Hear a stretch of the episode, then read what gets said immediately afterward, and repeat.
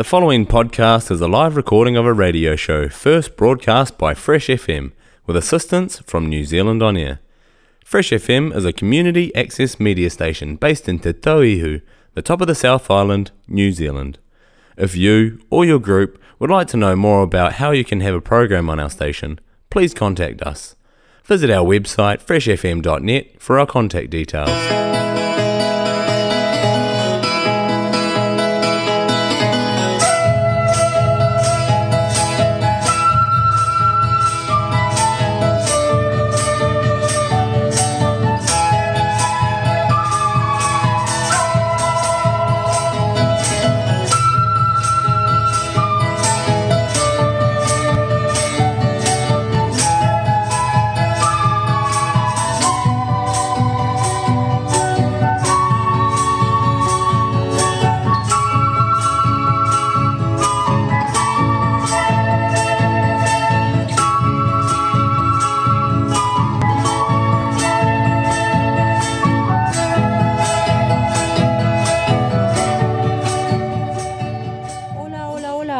Estamos de nuevo con otro programa de Viva Latinoamérica, aquí en Fresh FM, hoy día 4 de octubre. Hola Julio, hola Luz. Hola Jessica, hola Luz. Aquí estamos efectivamente de comentando la actualidad noticiosa desde el 104.8 Fresh FM en la región de Nelson Tasman. Eh, buenas tardes Luz. Buenas tardes Julio, hola Jessica, hola a todos quienes nos están escuchando esta tarde en vivo en 6, el día 6 de octubre. Seis, de, dije cuatro, Sí, ok. sí, pero que estamos en vivo, son cosas que pasan. Eh, los saludamos, los invitamos a quedarse con nosotros en esta nueva edición de Viva Latinoamérica aquí en Fresh FM. Gracias Luz por corregir el error. Es verdad, estamos aquí hoy día 6 de octubre cuando son las 7 con 2 minutos, iniciando una nueva sesión de Viva Latinoamérica aquí en Fresh FM en el 104.8 con noticias de lo que está ocurriendo en Brasil, Colombia, Venezuela, la OEA, Chile y un poquito más. Estamos entonces en Viva Latinoamérica en Fresh FM y los invitamos a quedarse con nosotros.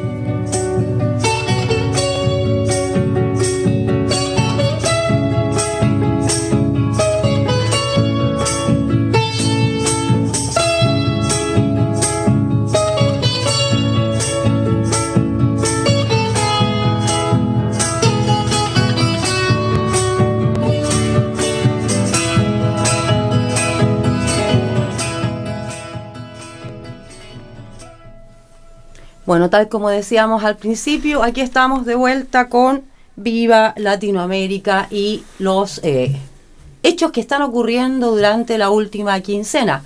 Una de ellas quizás, eh, por lo noticioso que ha sido, eh, sea Brasil, Julio. Sí, correcto. eh, se celebró la elección en Brasil hace este fin de semana pasado eh, con algunos resultados un poco eh, sorpresivos a juzgar por las encuestas que Mm. No, no fue sorpresa que ganara Lula, porque No. en definitiva ganó Lula, eh, pero fue, sí fue sorpresivo el, el margen que tuvo con Bolsonaro. Quizás sea un buen momento para seguir conversando de la importancia de la social media y todas esas cosas también que influyen mucho en estas elecciones modernas. Sí, bueno, eso es gran parte de lo que ha sucedido. Da para mucho, mucho tema eh, esto del uso de la, la combinación de lo que son las encuestas, el manejo de las Mm, encuestas, más el manejo de eh, los social media no, o los medios sociales de, con un criterio netamente de marketing y que está, para, al parecer, influyendo, influyendo en elecciones. Sí, sí que está influyendo este discurso ultraderechista en el caso de Brasil, Ya. eh, eso está claro. Votaron eh, aproximadamente el 80% del padrón electoral de Brasil, que se compone de casi 150 millones de 90 millones. posibles electores. 150. Unos 90 millones, no, 150. pero el 80%. Bueno, el 80%. El 80%, sí. Claro, a- a- sobre 90 millones y algo. Bueno, Sí. Fue alta la abstención porque hubo alrededor de un 20 y algo por ciento de abstención. Estamos hablando de 32,7 millones de personas que no votaron, Ya. que decidieron no votar, que no le creyeron a los políticos. eh, en un contexto eh, donde se, como comentábamos antes, eh, pensábamos derechamente que Lula iba a ganar probablemente en primera vuelta, influido sin duda también por toda esa avalancha eh, de encuestas que definitivamente no le pegaron el palo al gato, porque no vieron venir, por ejemplo, el triunfo de la derecha en el Congreso. Eso no se vio. eh, Mm. Y eso es grosero en el caso de Brasil, porque ganaron, por ejemplo, algunos casos emblemáticos. Eh, tengo anotado al ex, mins- al ex ministro de Salud de Brasil, el señor Edo Pazuelo, fue votado como el, el más votado, como el diputado más votado en Río de Janeiro. No te puedo creer. Y él era uno de- ¿Enfrentó la pandemia? Claro, Claro, él manejó la pandemia y lo echaron por eso, de hecho, po. por, promover el uso de la clorquina, por promover el uso de, por negar que existiera la pandemia.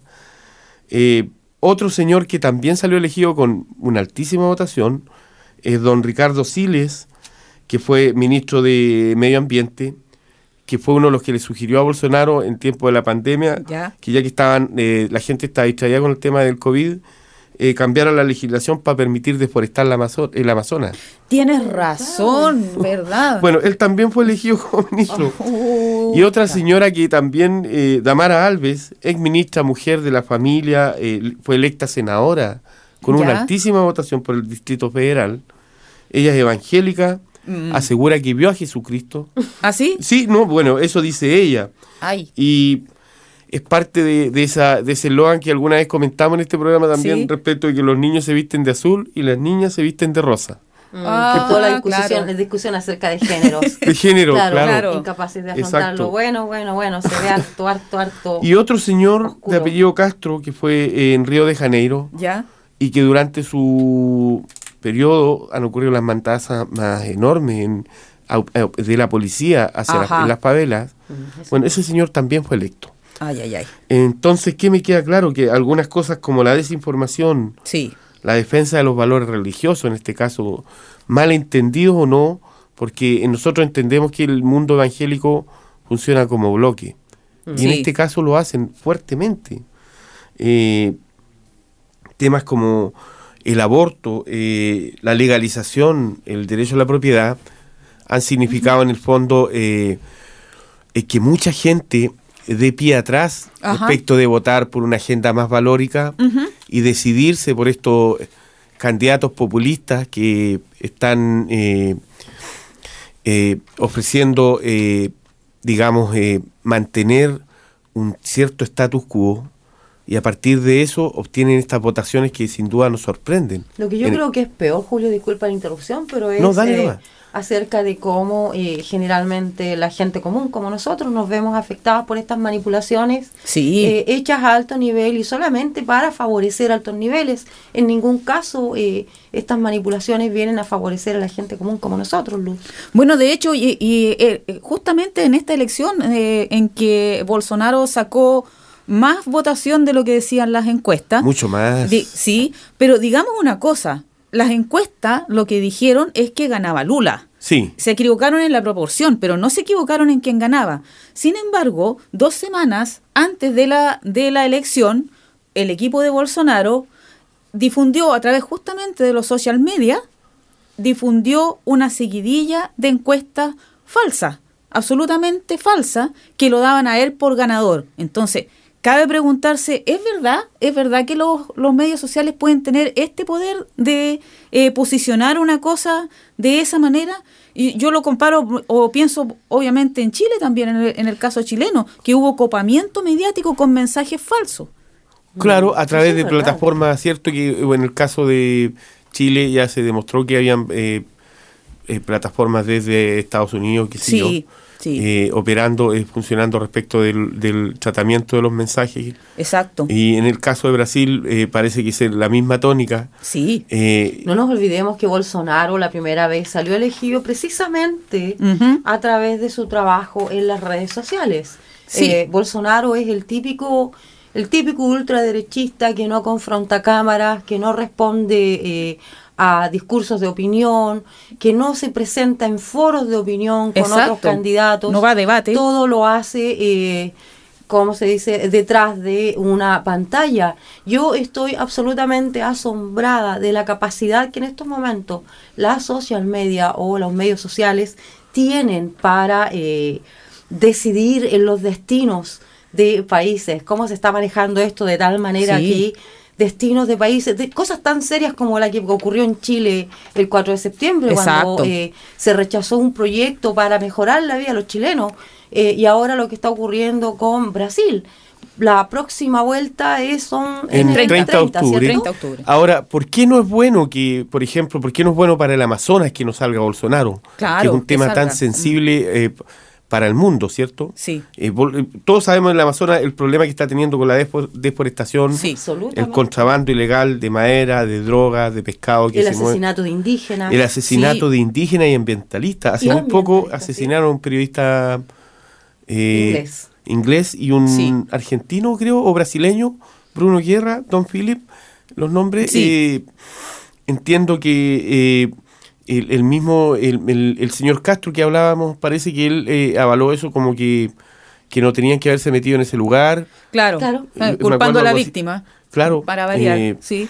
Y en el fondo, Bolsonaro lo que ha buscado durante su gobierno es desmantelar, eh, porque hay un sistema de protección del Amazonas Sí, respecto de la cantidad de, de selva o de, eh, o de, o de superficie que se puede ocupar con otros fines que no sea la mantención del ecosistema.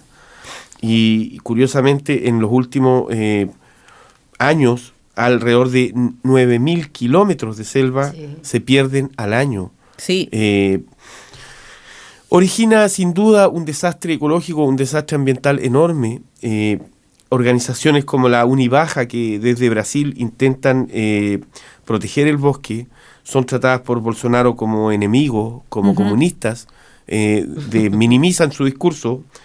Y, y luego esto ya como la guinda de la torta le dio permiso porque está imbuido de este celo religioso Bolsonaro. ¿Ya? Entonces le dio permiso a unos misioneros pentecostales desde Estados Unidos para catequizar ¿Ya? a tribus indígenas que poco o nada casi tienen contacto con... ¿Han contactado? Claro, O les dio permiso... tener contacto con ese tipo Claro, de el- las pandemias, lo- los Ay, ay, bichos, son gente que no, te- que, que no Oh. tiene defensa contra eso, entonces un estornudo los puede mandar a... Eso es genocida. Eso, Eso, llama eso, eso es genocida, sí. estoy de acuerdo. Sí, Entonces, completamente. por cosas como esa, es probablemente la que no es bueno para Brasil que Bolsonaro salga reelecto. No es bueno para la humanidad, de hecho. No es bueno para la humanidad, sin duda, porque él, el Amazonas sigue ellos. siendo el pulmón del mundo Exacto. eh, por la cantidad de oxígeno que genera al medio ambiente. Y este señor todo lo que quiere hacer es destruirlo simplemente. Ahora justo se va a decir que el Amazonas eh, está siendo explotado a mayor escala desde que llegó Bolsonaro. Sin embargo, debemos reconocer que el Amazonas ha sido explotado ilegalmente Sí.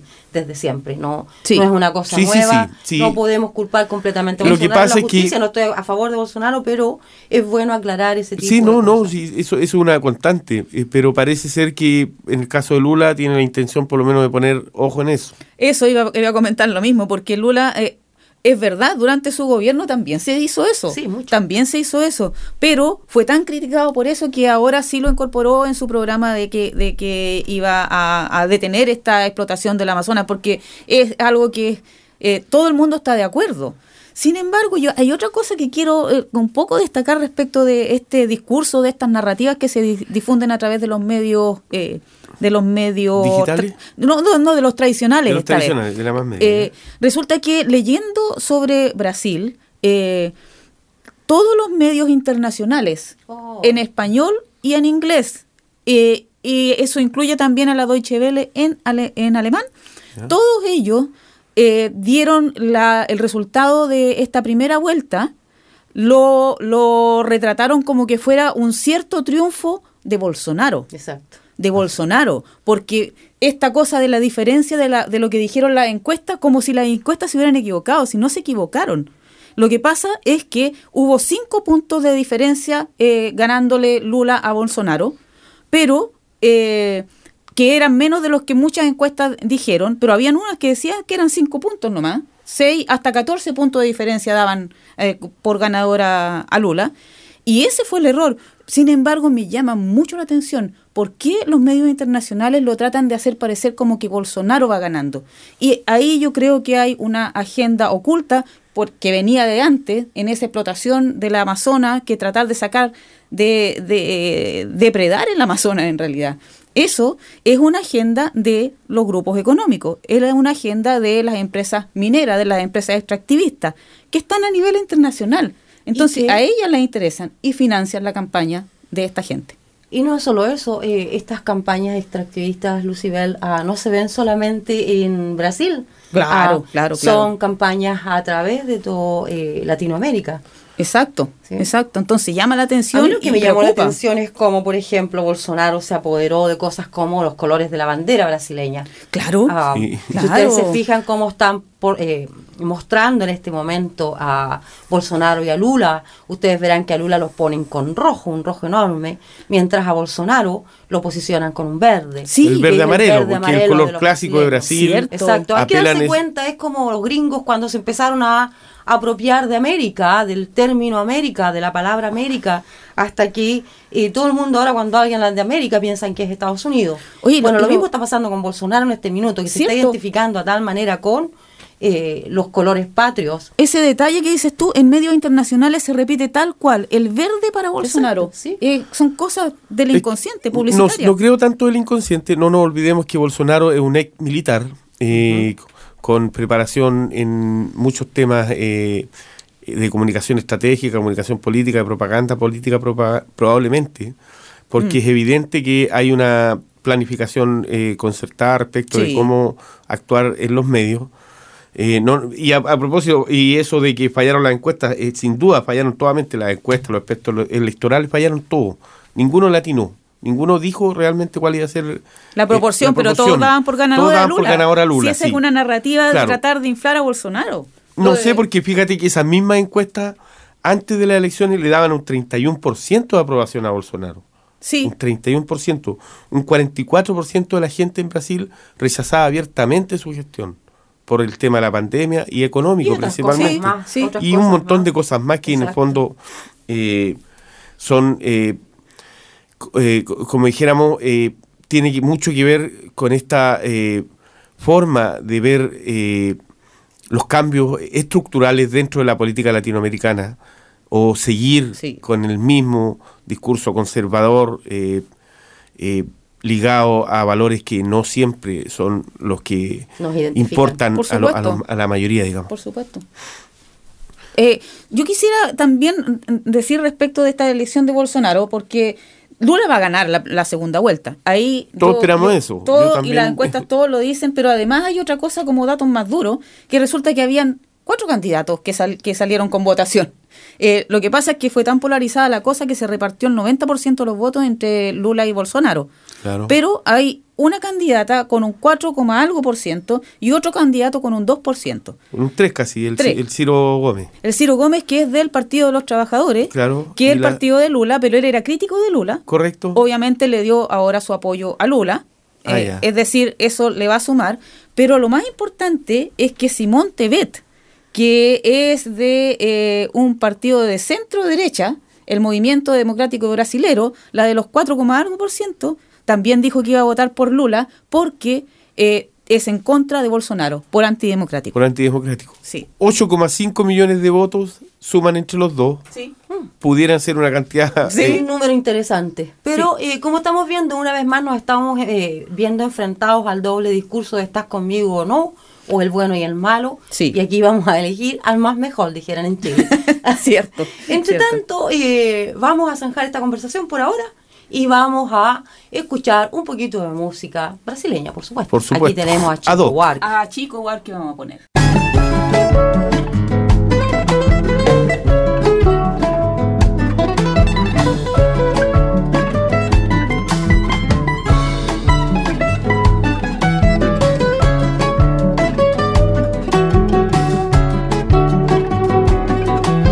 Samba, que tal um samba? Puxar um samba, que tal? Para espantar o tempo feio, para remediar o estrago. Que tal um trago? Um desafogo, um devaneio. Um samba pra alegrar o dia, pra zerar o jogo. Coração pegando fogo e cabeça fria. Um samba com categoria, com calma. Cair no mar, lavar a alma. Tomar um banho de sal grosso, que tal? Sair do fundo do poço. Andar de boa. Ver um batuque lá no cais do Valongo. Dançar o jongo lá na Pedra do Sal. entrar na roda da gamboa. Fazer um gol de bicicleta, dar de goleada, deitar na cama da amada e despertar a poeta, achar a rima que completa o estribilho. Fazer um filho, que tal? Pra ver crescer, criar um filho. Bom lugar, numa cidade legal. Um filho com a pele escura, com formosura. Bem brasileiro, que tal? Não com dinheiro, mas a cultura. Que tal uma beleza pura no fim da borrasca? Já depois de criar casca e perder a ternura. Depois de muita bola fora da meta. De novo com a coluna ereta, que tal? Juntar os cacos e ir à luta. Manter o rumo e a cadência. Esconjurar a ignorância, que tal? Desmantelar a força bruta. Então que tal puxar um samba? Puxar um samba legal, puxar um samba porreta. Depois de tanta mutreta, depois de tanta cascata, depois de tanta derrota, depois de tanta demência e uma dor filha da puta que tal puxar um samba, que tal um samba,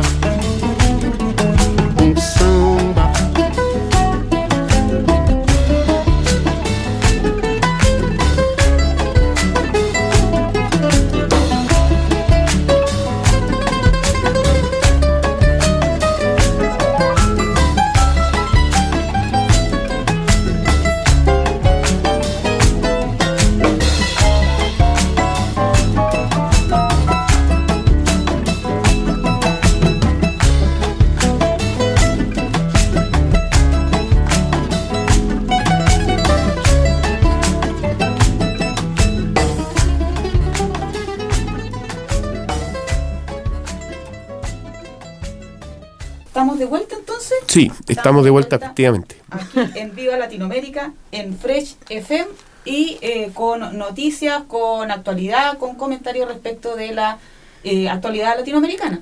Por supuesto, hablando de la, Latino- eh, de la actualidad de Latinoamérica, Luz ha estado conversando por un rato acerca de un grupo llamado Guacamaya que está eh, dejando un poco de entrever eh, qué es lo que ocurre con eh, las policías y eh, otros organismos militares en Latinoamérica en general. Hasta el momento han denunciado países como Chile y México, creo que tienen más todavía, pero Así Luz es. conoce más del tema. Así es, como bien tú dices, Jessica, el grupo Guacamaya es un grupo de hackers que comenzó en, en 2022, pero más temprano empezó con unas filtraciones que afectaban a empresas extractivistas, a empresas extractivistas. Entonces, eh, estos eh, hackers, eh, empresas extractivistas, digamos, que actúan en América Latina Por su bien. eh, se han definido como no defensores de la naturaleza, sino como la naturaleza misma. Tienen una, una, una posición como bien idealista, si uno quiere, y su objetivo es denunciar eh, las, eh, los abusos que se cometen contra el medio ambiente y las comunidades América Latina. Eh, y eh, como bien decía Jessica, lo han hackeado al Estado el mayor del ejército chileno, del cual publicaron eh, como 400.000 Sí. emails del Estado mayor que se comunicaba con distintas eh, distinta gente Distintas ramas del mismo sector. del sí. mismo sector y eh, con, en general con el gobierno. Y uno de los de lo, de lo que se descubrió en Chile, que fue lo, lo primero que soltaron relativo a los ejércitos, eh, fue eh, el espionaje que se hacía a eh, distintos líderes sociales y en realidad a las organizaciones sociales. De hecho, aparecen email que, eh, en que eh, estaban espiando y dando listas de asistentes, por ejemplo, y organizadores a las huellas comunes que se organizaron en Chile durante el estallido social y que permanecieron también durante el em, durante la pandemia durante la pandemia cuando fueron las cuarentenas cuando había escasez entonces a esa gente se les espió Eh, también en esas filtraciones están recién recién eh, descubiertas es decir menos de una semana.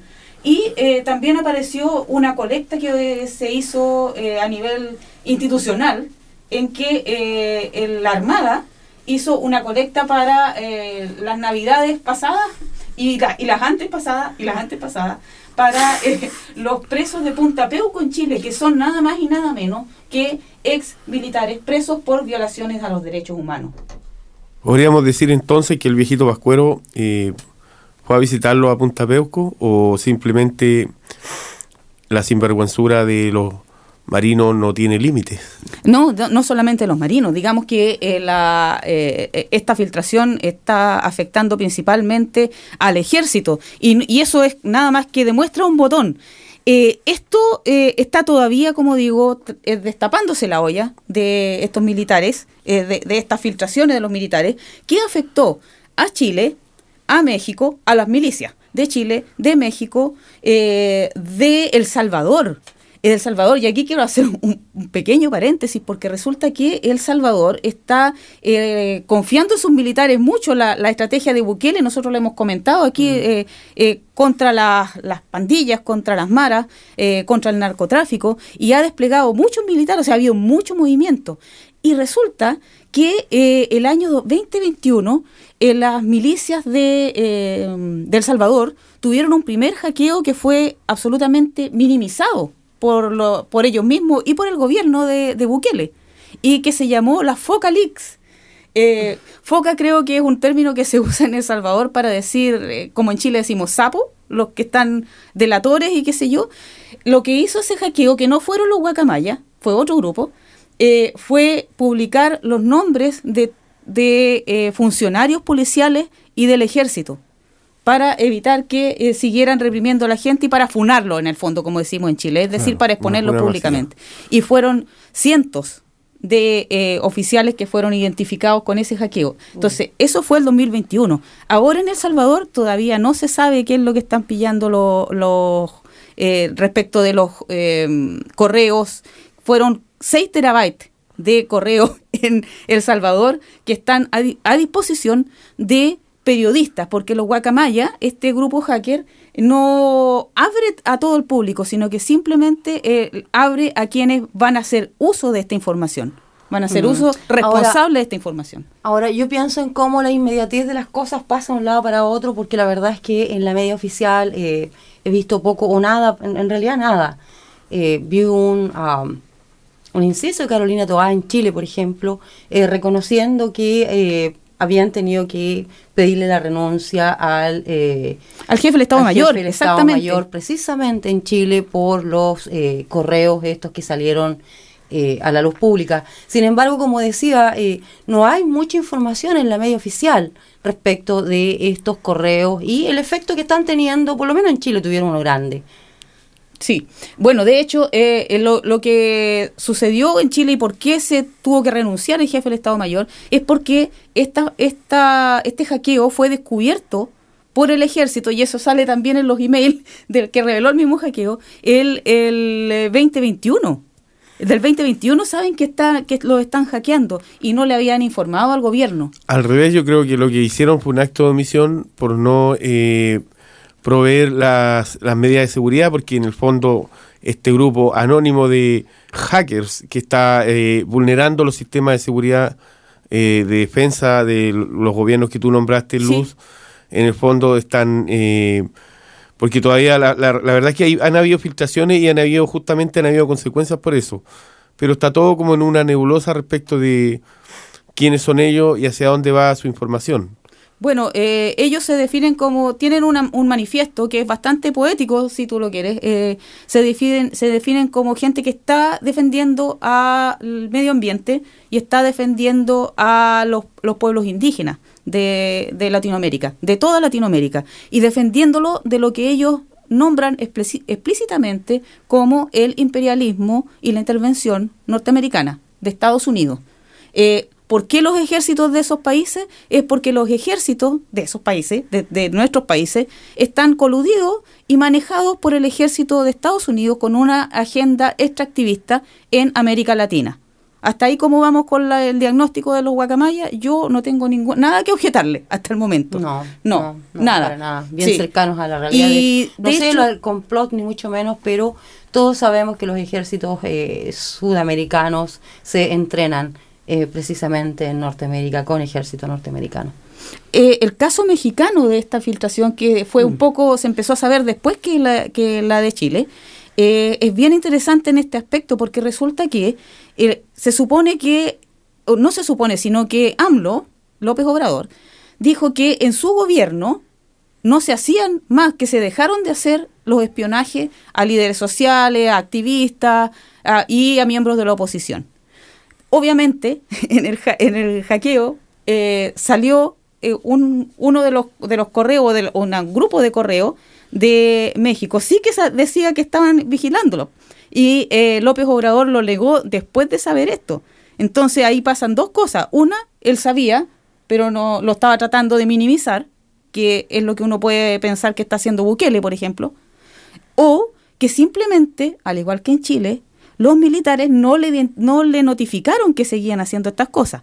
Todavía no sabemos, no sabemos si se va a aclarar. Pero dentro de estos líderes sociales que, que fueron eh, perseguidos y identificados, fichados le llaman, de acuerdo a los eh, datos que reveló a, a un medio eh, el- no, yo voy a- déjeme eh, interferencia por, por supuesto de Chile, pero este es un medio mexicano, eh, reveló que la cantante chilena Mon Laferte estaba, eh, y aparece, yo la estoy viendo aquí en una foto, con una indígena del Valle del Cauca en, en Colombia, una indígena NASA, que estaba de visita en México en un encuentro de mujeres indígenas buscando solidaridad en contra del genocidio que el ejército colombiano, que también fue hackeado, estaba eh, ejerciendo en contra de los indígenas, especialmente el pueblo NASA.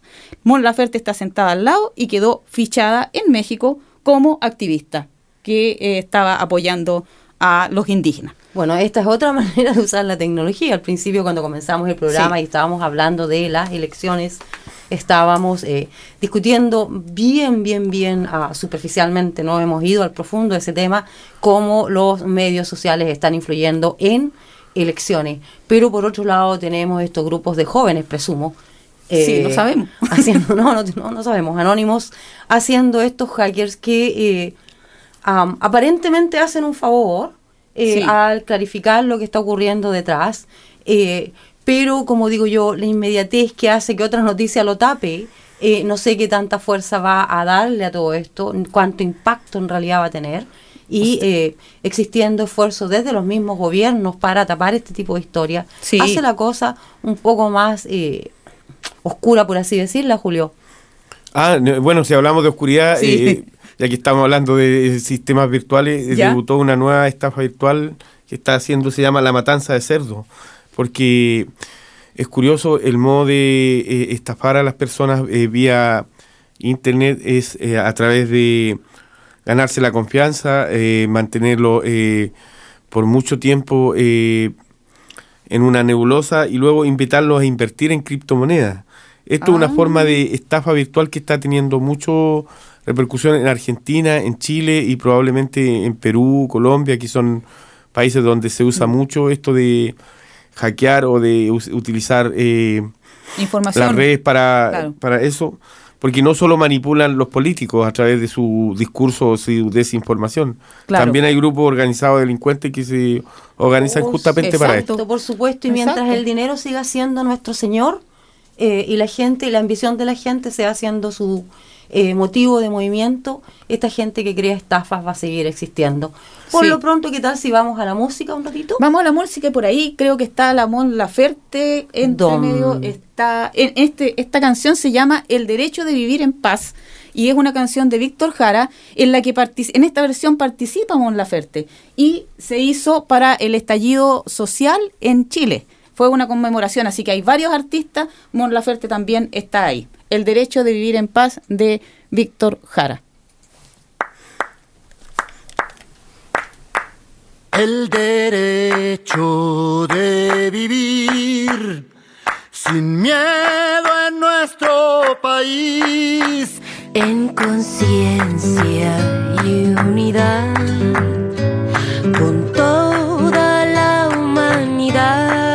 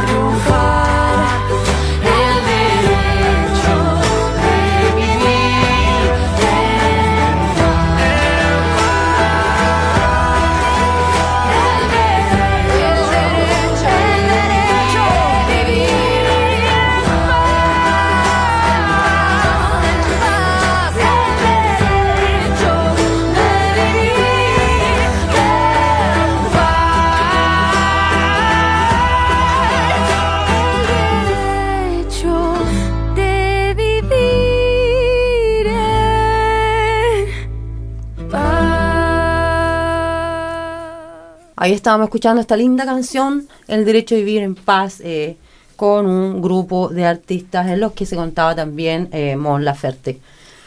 Ah, estamos aquí en el 104.8 Nelson Tasman, Fresh FM, con el programa Viva Latinoamérica.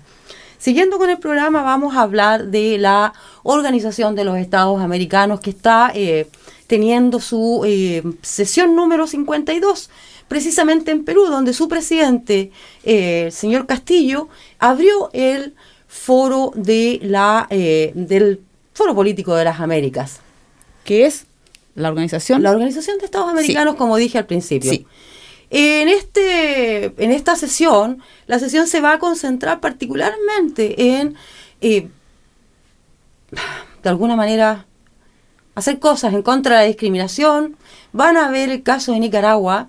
No hemos hablado mucho de Nicaragua, gente. Hay Sí, harto, harto, sí, harto sí. que podríamos hablar de Nicaragua. la migración, toda esta gente que está saliendo y la seguridad alimentaria son eh, parte de los más importantes temas de la OEA. Aparte de una eh, especie de declaración que hizo Luis Almagro en su discurso de inauguración, dijo que debemos creer en la democracia más que nunca, yo estoy completamente de acuerdo, Sí. y que esta nunca sea sacrificada en ningún altar. La democracia es la única solución, es la que puede y debe dar soluciones a nuestra gente, señaló el secretario general de la OEA, este señor Alarcón. Tiene mucho que ver con los principios que asisten a esta organización que fue creada en 1948, ¿cierto? Eh, el 30 de abril de 1948 en Bogotá, en Colombia, eh, que tienen que ver con la defensa de la democracia, los derechos humanos, la paz, aunque eh, tenemos que reconocer que como una organización de los Estados americanos que está financiada en buena medida por los Estados Unidos, cuya sede está en Estados Unidos, Sí. la verdad es que la OEA ha tenido muy, muy poco eh, ánimo de discutir eh, resoluciones que afecten efectivamente a Estados Unidos. Entonces ha hecho la vista gorda muchas veces respecto de cosas que afectan a los Estados miembros, pero que sin embargo favorecen a los Estados Unidos. Mm, y estoy completamente de acuerdo contigo, Julio. Sin embargo, eh, ¿quiénes están liderando en este minuto esta particular sesión? Eh, ¿Y dónde se está Mm, desarrollando? sí. Parece ser en un contexto bastante eh, diferente al que tú estás mencionando, Julio. Sí, de hecho está en, está desarrollándose en Perú esta vez. Eh, también hu- hubo un discurso ahí de Pedro Castillo, el presidente de Perú, que ya hemos reporteado que ha estado pasando por distintas eh, dificultades eh, de gente que no, no quiere, no que no, nunca quiso reconocerlo como presidente, pero ahora está está eh, de anfitrión, digamos, no de, no de director, sino que de, anfitrión de esta versión 2022 de la OEA. Y como bien decías tú, Jessica, eh, recordando un poco lo de estar eh, en ciertas posiciones, el año 2018 eh, la Organización de Estados Americanos estaba planteándose una posible intervención en Venezuela. Nótese, Tienes toda la en razón. ese tiempo en que países reconocieran, eh, por ejemplo Estados Unidos, eh, reconocieran a eh, este presidente alternativo que Guaidó. tuvo Venezuela, Recordemos Guaidó. que el 2017 eh, Maduro solicitó el retiro de Venezuela de la Organización de Estados Americanos, en todo caso. claro, Y demuestra otro botón, eh, aparece aquí una información respecto de la llegada del 2000 de, la, eh, de José Miguel Insulza a la, a la presidencia de la OEA. Ah, ¿Se acuerdan? Fue la primera vez que alguien no apoyado por los Estados Unidos pudo alcanzar ese, ese puesto como presidente, pues, ah, porque tenía los votos de muchos de la izquierda, que en ese tiempo estaba esa oleada izquierdista que había en Latinoamérica la también tal de marea rosa que le dije. esa marea roja que hubo en algún sí. momento.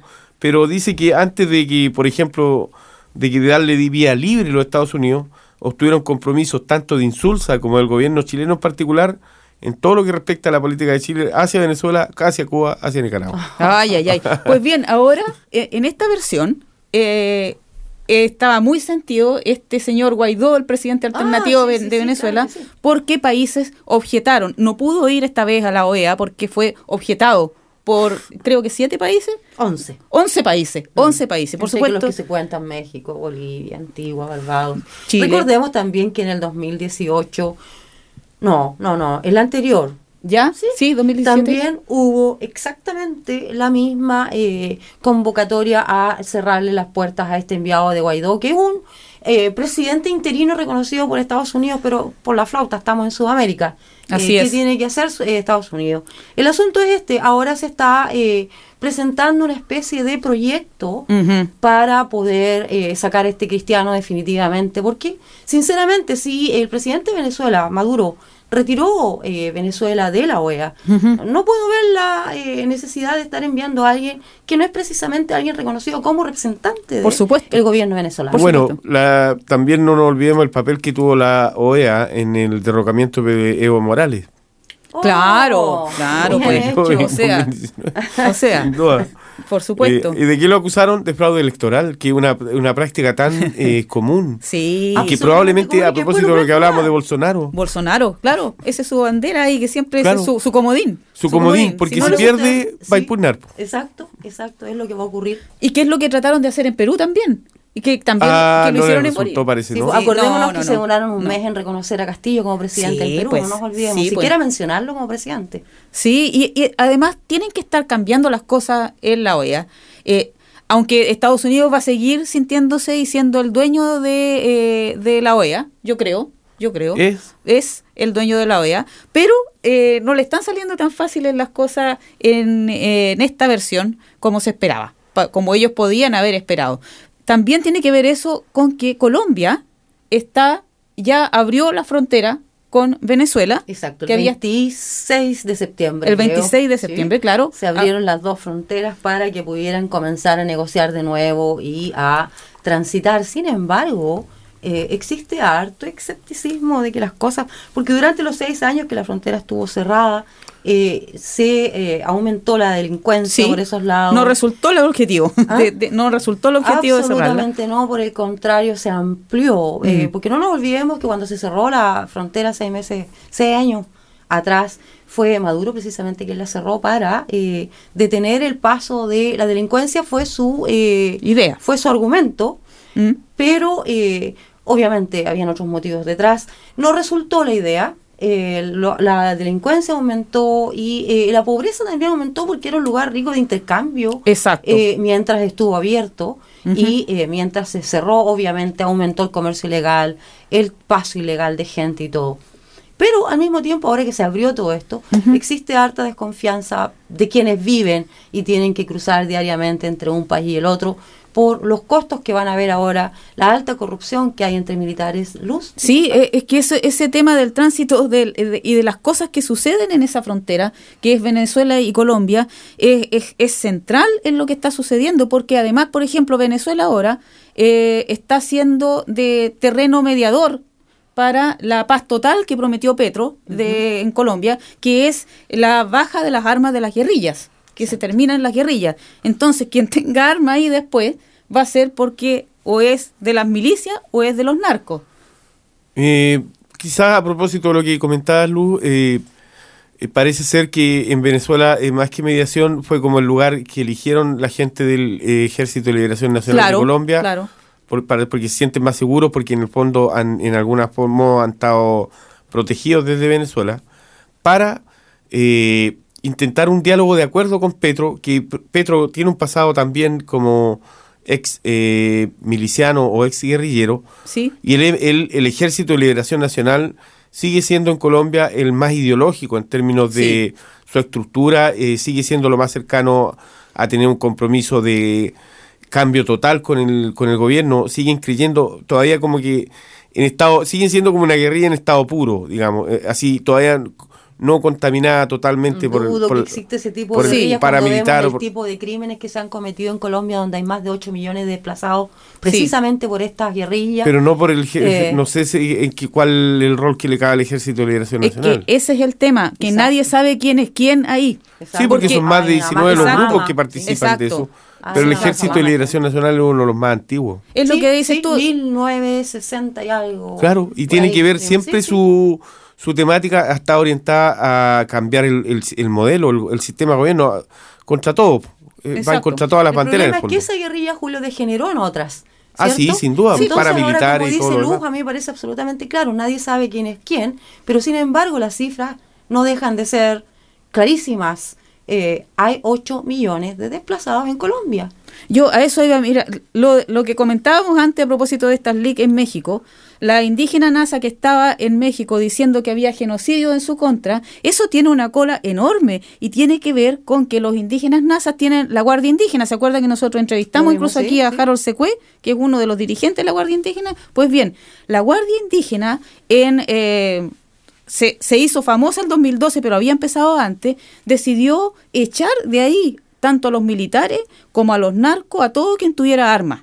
Y ahí inventaron, no inventaron, sino que lo hicieron haciendo su, co- como ellos eh, hacían su justicia y su control tradicional, que es a través de este bastón de manto que nos decía Harold Secue, que era como el símbolo de su autoridad. Entonces ellos no usan armas, usan el bastón y fueron correteando, y de verdad corretearon gente, de a lo- tanto a los militares como a cualquier guerrilla. ¿Por qué? Justamente por lo que decía Jessica. Porque estaban destruyéndolos a ellos mismos. Estaban los dos, los, o, sea, o los tres, o los cuatro, todos los grupos que tengan armas, incluidos los militares, los estaban reprimiendo y destruyendo su medio ambiente. Entonces decidieron echarlo y lo echaban con el bastón de mando.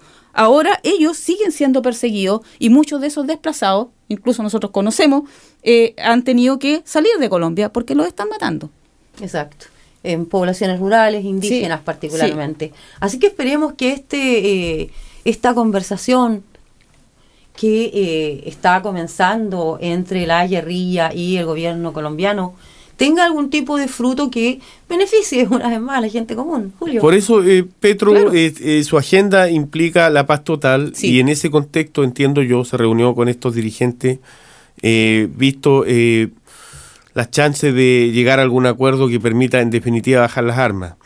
Mm. Estoy hablando de, en el caso particular del Ejército de Liberación Nacional, pero co- como comentábamos anteriormente, hay más de 19 grupos entre guerrillas, paramilitares, Exacto. Narcoguerrilla, esto, porque Sí. todos al final se sustentan por la extorsión, por la amenaza, Exacto, exacto. por el narco, eh, una u otra forma. Exacto. Porque tienen, necesitan dinero para funcionar. Y no lo obtienen del gobierno, de- francamente no. Tenemos que ser objetivos. ah, yo absolutamente creo en el plan de Petro, pero también sé que las cosas eh, bien hechas toman tiempo y se hacen despacito. Por eso insisto en que yo estoy esperanzada en estas conversaciones ah, y espero que salga algo bueno. Después de tantos años de violencia, después de tantos desplazados, después de tanta pobreza y tantos asesinatos en Colombia, espero que la gente pueda tener un poquito de paz. Así como espero que alguna vez nosotros podamos ver las cosas como las están viendo los europeos después del el último verano donde tuvieron un récord de sequía. Ah, sí, pues. Ah, leía eh, en alguna parte que 700 millones de personas podrían verse desplazadas en la próxima década por la falta de agua. Para el 2050 se supone que la escasez podría afectar a la mitad de la población mundial. Ah, ya. El encarcelamiento y el asesinato de quienes luchan por sus ríos en Honduras, el exilio para los que lo han hecho en Guatemala, la persecución para los que lo hacen en Brasil y en Perú, lo dejan claro. Aquí en Sudamérica la guerra del agua comenzó hace mucho rato. Cierto. Mientras tanto, en el Parlamento Europeo, eh, con 555 votos a favor, 22 en contra y 66 af- a- eh, abstenciones, eh, un informe del Parlamento que intenta frenar el curso actual de cómo se usa el agua, advierte contra tratar el agua y el acceso al saneamiento como una mercancía Ja. por la cual apostar en las bolsas del mundo. ¡Ja! ¿Cuándo iremos nosotros, sudamericanos, a tomar una postura de ese tipo? Tengo mucho más que contarle de esto, pero ¿qué tal si vamos a la música antes? Ya, pues vamos a la música, ya que estábamos hablando en Colombia, ¿por qué no ponemos, mira, esta, esta eh, canción que es de Edison, Edson Velandia y Adriana Liscano, eh, eh, fue grabada por músicos colombianos durante el estallido social de Colombia. Así que ahí los dejamos con este tema. Aquí en el 104.8 Nelson Tasman Fresh FM.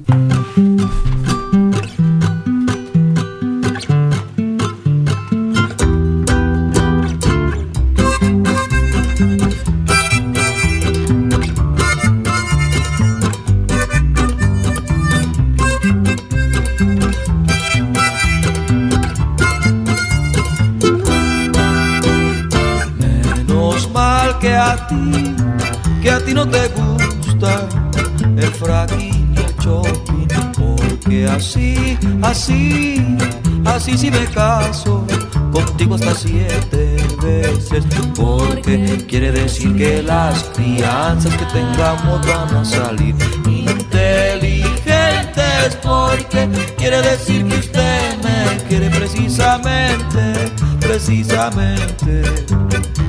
Menos mal que a ti no te gusta el fracking y el shopping. Menos mal, ay,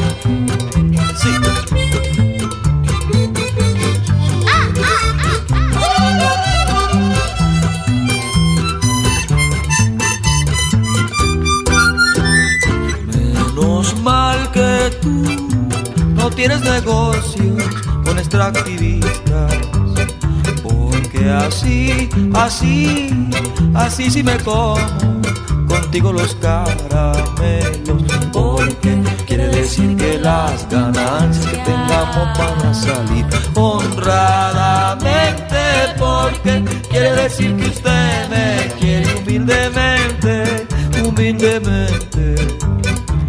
Menos mal que a ti no el fracking el choque.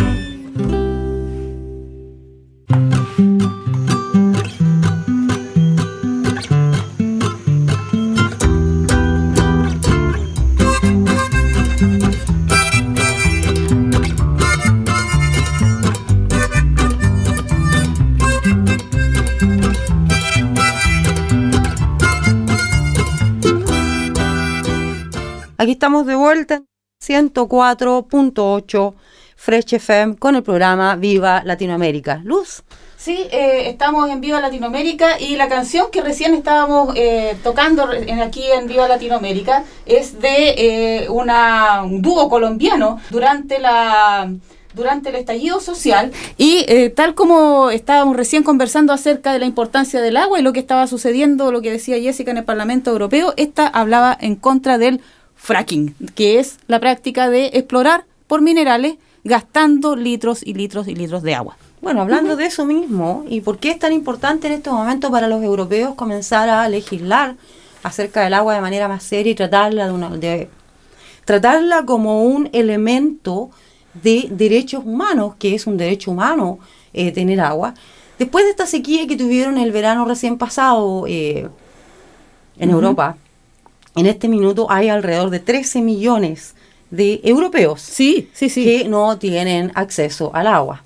Así que el problema ahora va a ser empezado a tomar en cuenta, porque ya no son solamente los africanos y los latinoamericanos a los que nos explotan el agua, a ellos también. Oye, sí, Jessica, y eh, es bien, eh, llama mucho la atención que eh, una de las primeras medidas que están pidiendo eh, a través del Parlamento Europeo es que se deje de exigir, nótese, con ese lenguaje, que se deje de exigir de parte de Europa a los países del sur Sí. de que privaticen el agua. Miren cómo el Parlamento Europeo reconociendo.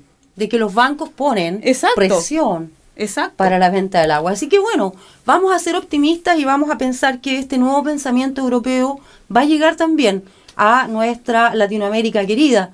Por lo pronto, ¿estamos cerca de irnos, muchachos?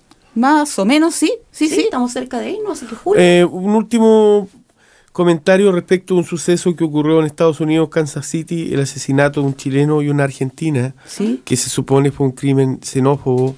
Él era un cien- científico, bachiller en ciencia, y ella era una eh, también científica argentina, en una ciudad como Kansas City, que parece ser que es como de Mm, muy, muy, muy, Racista. muy racista. mucho Eh, racismo ahí, sí. eso fue- ocurrió hace un par de días atrás, dos días atrás, y están investigando esa línea porque tiene todas las trazas de serlo. Sí. Él era un latinoamericano moreno y obviamente entre tanto blanco de ojos azules. eh, Es terrible que ser moreno se haya vuelto algo tan peligroso o siga siendo tan peligroso en el sobre mundo. todo, bueno, en Estados Unidos ya no nos sí. sorprende porque Sí, eh, sí. es gente que, no todos, indudablemente no, pe- pero Sí. tiene un fuerte componente racial a partir de su estructura eh, europea original, ¿cierto? Bueno, tenemos que saber, su policía mata a los negros en, en- en Estados Unidos. Claro. Así El es. racismo Eh, no debiera tener cabida. Qué pena. Es, pena. una pena, sin duda. Eh, no quería terminar la noticia con eso porque el tema del agua estaba como para mucho largo, sin Sí, duda. sí, porque sí. El, que el Parlamento Europeo es como siempre están tomando eh, provisiones respecto de un problema que ya se viene eh, con mucha fuerza. Hablar del 2050, hablar de los próximos veintitantos años. Estamos muy cerca de eso. Estamos muy, muy cerca. Eh, y, y ya, por ejemplo, tienen hipotecada la Antártida, que es la fuente de reserva natural más grande de Exacto. agua. Ese es un tema que va a tener que continuar en el próximo programa. Así es. Lamentablemente, una vez más nos quedamos sin tiempo. Siempre terminamos de la misma manera, sin tiempo. Un abrazo enorme para todos. Esperamos poder conectarnos de nuevo en 15 días con ustedes aquí en el 104.8 a través de Fresh FM con el programa Viva Latinoamérica. Hasta pronto. Hasta pronto. Nos vemos. The podcast you just listened to was a live recording of a radio show, first broadcast on Fresh FM, the top of the South's community access media station, with support from New Zealand On Air. The funding of Access Media makes these podcasts possible. To find similar programs by other community access media stations, go online to accessmedia.nz.